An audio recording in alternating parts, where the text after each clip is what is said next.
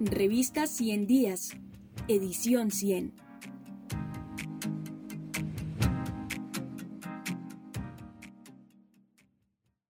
Cinco claves para pensar un acuerdo de paz con el ELN. Luis Eduardo Celis. La persistencia del conflicto.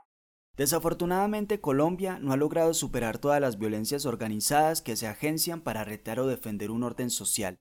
De esta persistencia en la acción armada como recurso político participa el Ejército de Liberación Nacional, ELN. Organización que ha cumplido 56 años de existencia y ya casi 30 de haberse sentado a una mesa de diálogos y negociaciones, en los que se conocen como los diálogos de Caracas y Tlaxcala.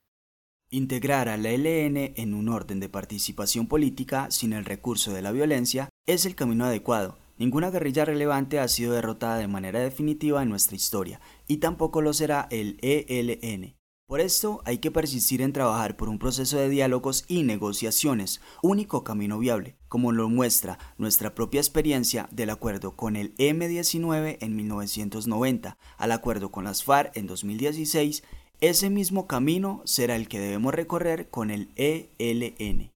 Dado que el ELN es una organización que mantiene su esencia en la política, con vocación y compromiso por transformaciones en el ordenamiento social de una Colombia que tiene muchos temas por cambiar, este es un punto central por el cual quienes creemos en la solución negociada de este largo y complejo conflicto armado hemos insistido en nuestra tesis, válida y corroborada en la realidad, consiste en que se pueden adelantar negociaciones y construir acuerdos con las organizaciones guerrilleras en tanto sus motivaciones de acción se basa en la búsqueda de transformaciones y son razonables.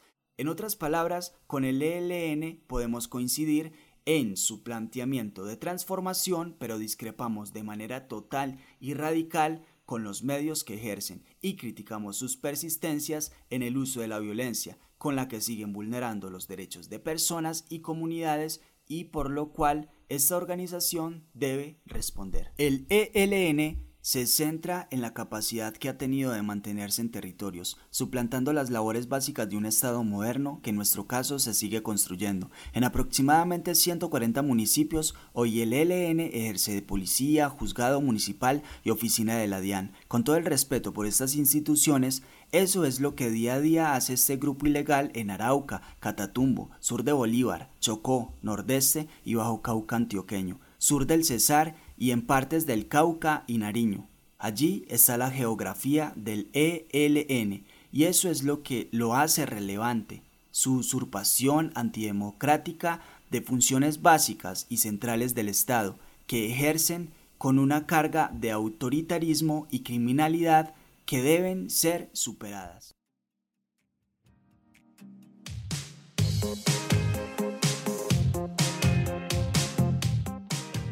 Si quieres terminar de conocer este artículo, ingresa a revista 100 días